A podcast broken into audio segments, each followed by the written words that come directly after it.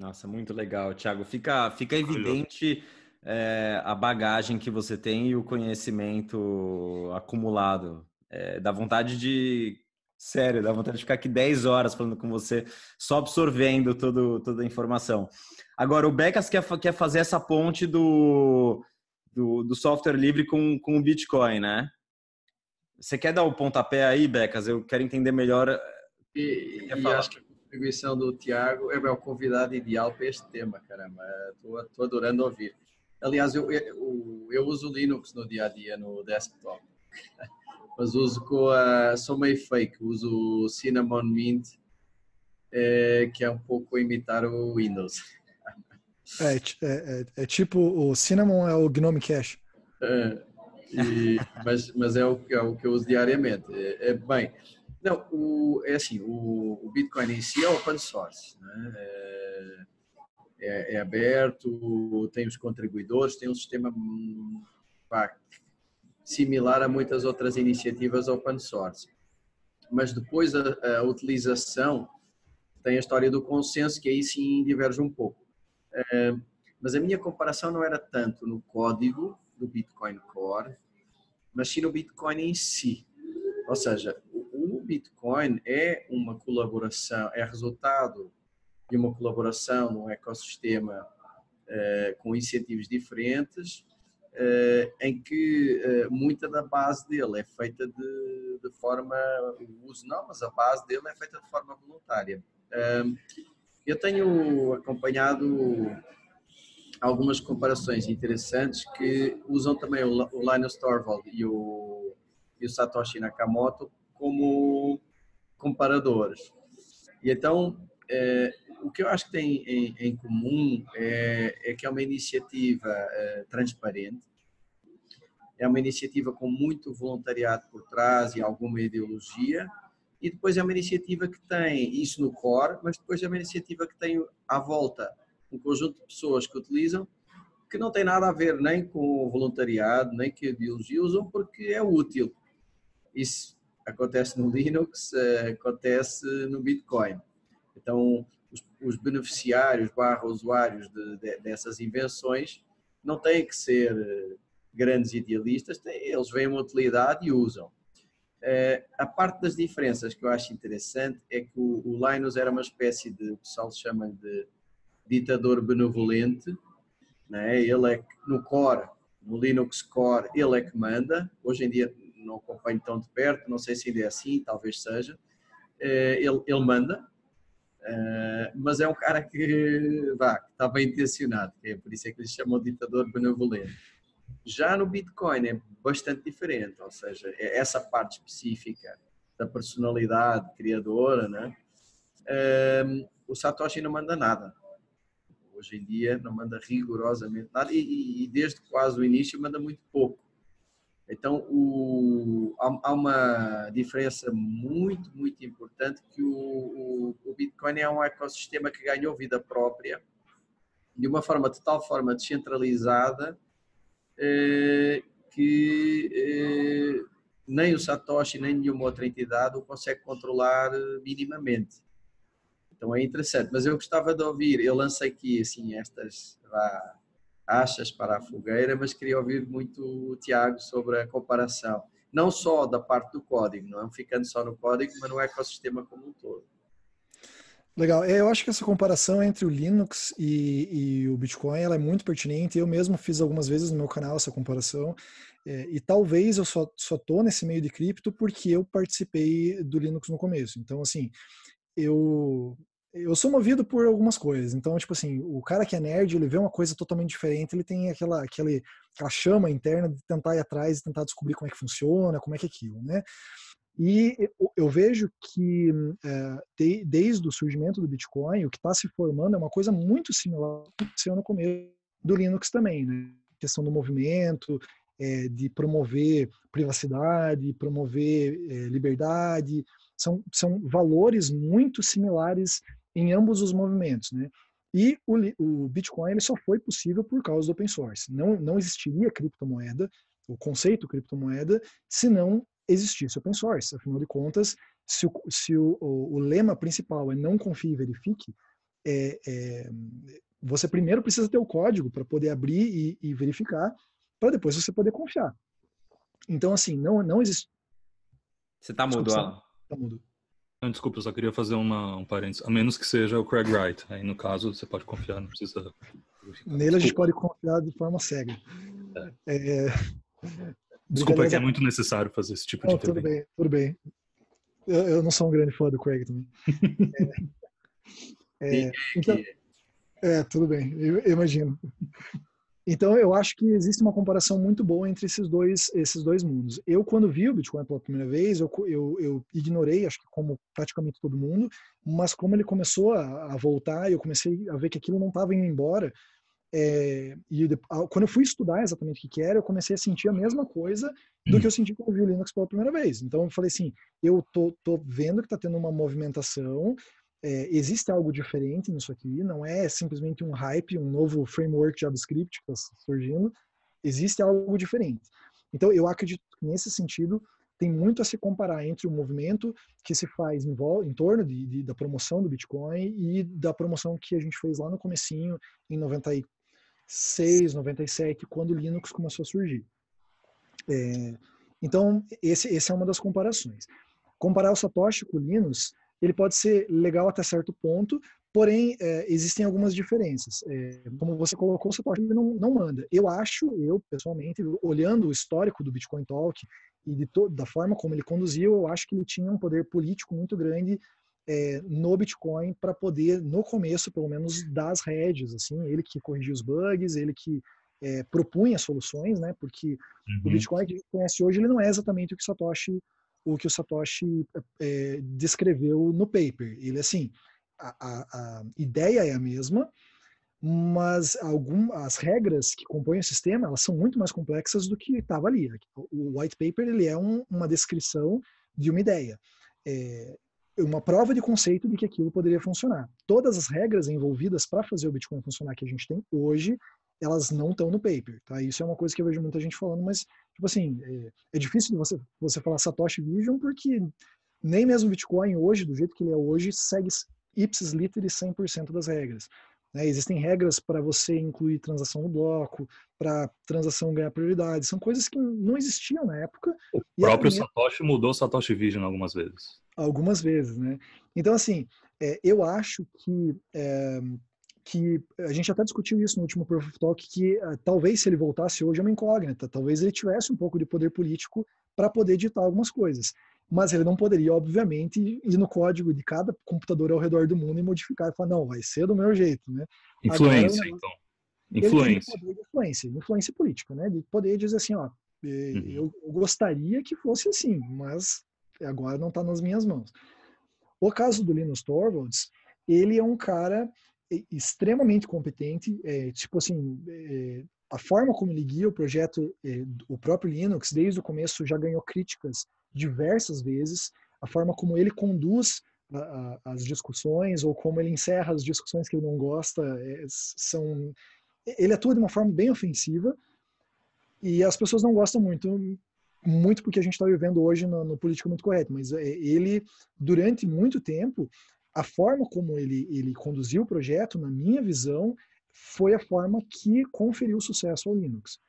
Ele teve algumas regras de ouro, que não eram regras de consenso, porque não dependia. Ele era o gatekeeper, ele era o cara que permitia entrar código dentro do Linux, mas uhum. ele tinha a regra de ouro. Então, o Bitcoin a gente tem as nossas regras, né, que está lá no consenso. Ah, 21 milhões, tem halving a cada, a cada quatro anos, papapá. No Linux tem uma regra de ouro que pouca gente sabe. É, ele fala assim, a gente nunca quebra o user space. Então, o kernel, é, ou melhor, em sistemas operacionais, a gente divide em duas partes, tá? Tem o user space, que é a cara para cima para o usuário, e tem o kernel space, é, user space para cima e kernel space para baixo. Kernel space é tudo aquilo que está controlando o computador, tá? O Linux, ele é o kernel, ele é o que controla o kernel space e ele fornece uma interface, ou seja, uma linguagem para os programas poderem se comunicar com o hardware. Ele é o tradutor que fica no meio do caminho fazendo todo o, o trabalho. O que acontece? Se o kernel mudasse a interface com o user space, ou seja, ele está mudando a língua. É que nem no meio dessa conversa aqui, a gente de repente trocar para falar alemão. É, de repente do nada, assim, vai quebrar, ninguém vai mais entender nada, a gente vai perder tudo. Então, o Linux, desde o começo, ele falava: a gente nunca quebra o user space a ponto que os programas que já existem parem de funcionar porque a gente introduziu alguma modificação. É, isso tem muito a ver com a forma como o Bitcoin é gerido. Então, por que, que o core é conservador? Porque ele não pode quebrar, sair quebrando as coisas por aí. Ele é feito para ser assim. Isso tem muito a ver com da forma como o Linux sempre tratou o, o Linux em si. E por várias vezes as pessoas mandavam é, commits, né, que são propostas de modificação no, no kernel, e o Linux ele xingava as pessoas e falava: Eu já falei que eu não quero modificação no user space. Você está quebrando todo mundo fazendo isso. Não vai ter. Então, ele é o cara que permitiu que nunca surgisse o Linux Cache, né? que, que tivesse uma quebra ali. Ele é o cara que sempre manteve a visão. Então, assim, a gente pode criticar a forma como levava o projeto, porque ele era muito incisivo, ele xinga, xinga as pessoas, ele, ele, ele mesmo reconhece que ele tem problemas para lidar com pessoas, mas o efeito colateral disso é que ele conseguiu fazer um sistema extremamente estável, é, extremamente é, conhecido e que hoje é usado ao redor do mundo. Né? Então, a gente pode criticar a forma como ele, como ele guiava o projeto, mas é inevitável a gente contestar o, o resultado do que ele fez. Zero críticas aqui. Zero críticas. Muito bom, Thiago. É... Para encerrar, alguém quer fazer uma pergunta antes? Eu, eu tenho duas perguntas para encerrar. Tá bom. Então, é, perguntas básicas, tá, Thiago? É, e talvez, se é do seu interesse também, como você tem um canal é, seu também, e tem um canal também com, com, com a galera do Proof of Talk, é, ou seja, você gosta de educação também, gosta de ensinar os outros, gosta de compartilhar é, conhecimento, já compartilhou um monte aqui com a gente hoje.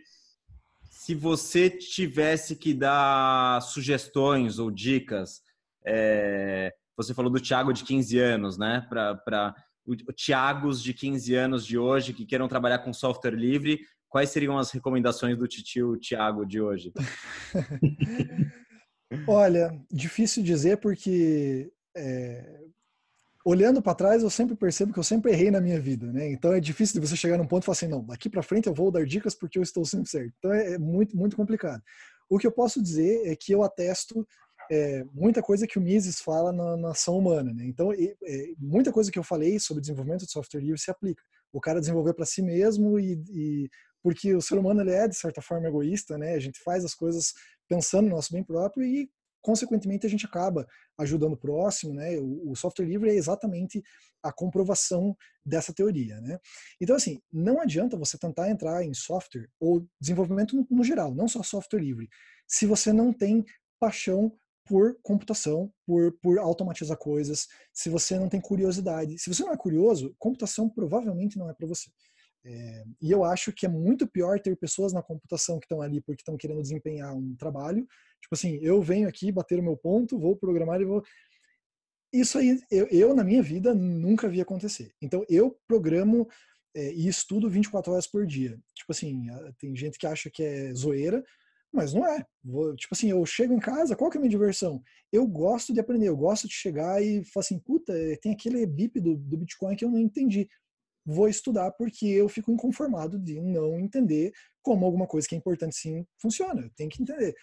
E isso é uma personalidade que as pessoas, que geralmente os programadores têm desde criança. Então, o programador é o cara que abria a TV para ver para ver como é que funcionava, da onde que vinha as luzes lá de dentro. É, o meu pai era programador, então ele falava que desde criança ele, ele abria os rádios para ver os homenzinhos falando lá dentro. É, então, assim, eu acho que se você tem curiosidade, se você se você é, fica inconformado de olhar para uma coisa e falar assim, eu, eu, tenho que descobrir como isso funciona. É, então você provavelmente tem perfil de programador e talvez você se dê bem.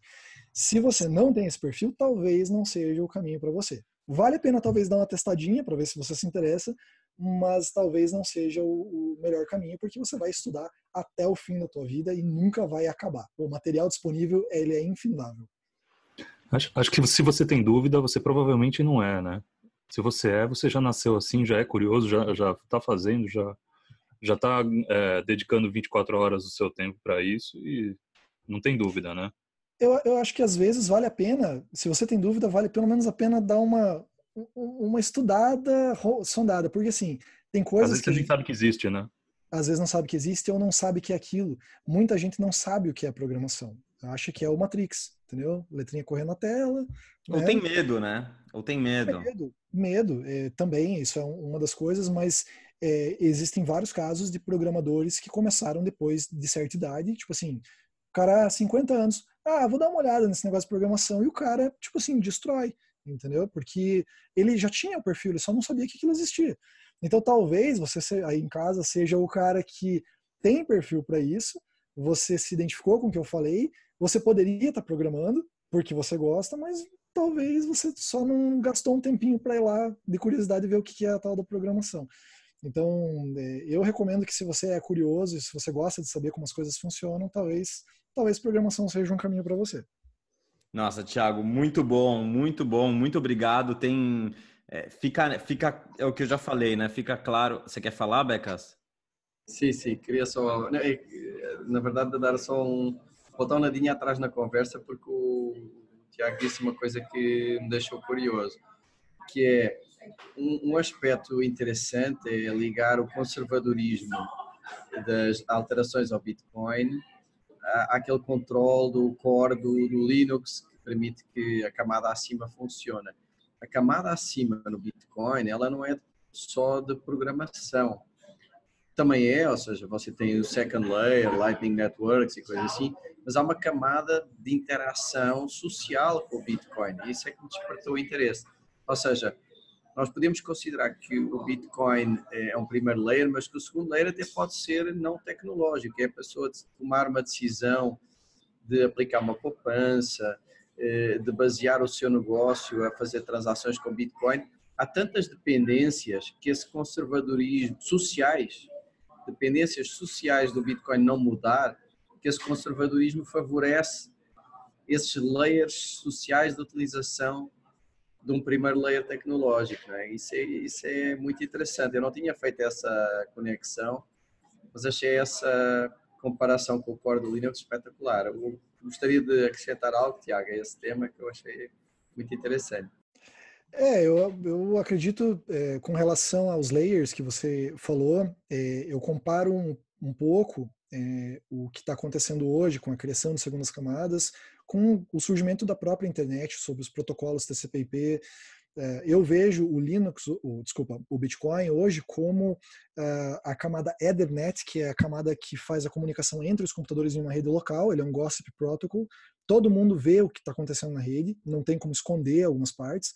Porém, para a gente atingir esse nível de descentralização que a gente tem hoje da internet, precisou criar várias outras camadas. Então, em cima da DNet, a gente criou o TCP, o, o IP, e em cima do IP, que permitiu o roteamento, a gente criou o TCP, que faz a, as sessões. Então, a Lightning, hoje, eu vejo que é uma tentativa de tentar criar o roteamento mais a sessão, que é o que a gente já tem hoje no TCP/IP mais o Ethernet. É, e é um modelo que, assim, comprovadamente funcionou para o modelo da internet. Eu tenho as minhas dúvidas quanto a Lightning em, em modelo, é, não é, eu já eu já mexi com, com Lightning de forma como usuário, eu tenho os meus as minhas dúvidas com relação ao modelo de uso. Assim, modelo econômico? Uh, como modelo, não não questão de incentivo e tal, mas a, o hum. fato de você ter que abrir um canal e, e o, o, o, saldo disponível entre as pontas tem que estar no meio do caminho para você conseguir fazer a, a transmissão. Tipo assim, da isso, forma atual, sim. A forma, é, a forma atual. É, eu acho que ainda, né? É, eu acho que tem muito a ser desenvolvido e é. eu, eu aposto que, que vão melhorar muito ainda Lightning. O que eu não sei é se esse vai ser o futuro ou se outra vai, vai atingir a segunda camada, ou se outra tecnologia. Né? No, no próprio início da internet, o TCP/IP tinha concorrentes, existiu é, concorrência ali, o TCP/IP foi o que ficou, beleza.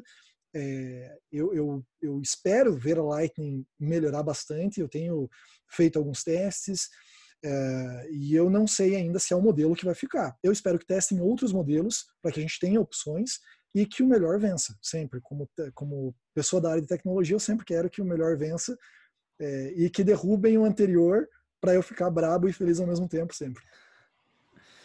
Muito bom, Thiago. Obrigado de verdade pelo teu tempo. Foi demais. Eu, pessoalmente, aprendi muito com você hoje e tenho certeza que quem, quem assistir esse vídeo aqui vai, vai aprender um monte com você. Obrigado de verdade parabéns por tudo que você é, já fez. É muito eu que agradeço. Muito Acho... bom.